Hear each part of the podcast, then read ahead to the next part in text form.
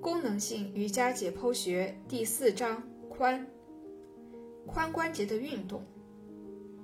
髋关节潜在的可活动范围非常大，它可以向前和向后运动，也就是我们所说的屈曲和伸展；它可以侧向运动，我们称之为外展和内收；它还可以向内和向外旋转，即内旋和外旋。但是这些运动也会受到约束或限制。想要了解是什么在限制髋关节的运动，除了考虑内聚性经历，我们还要了解这一关节周围的软组织及其骨骼结构本身。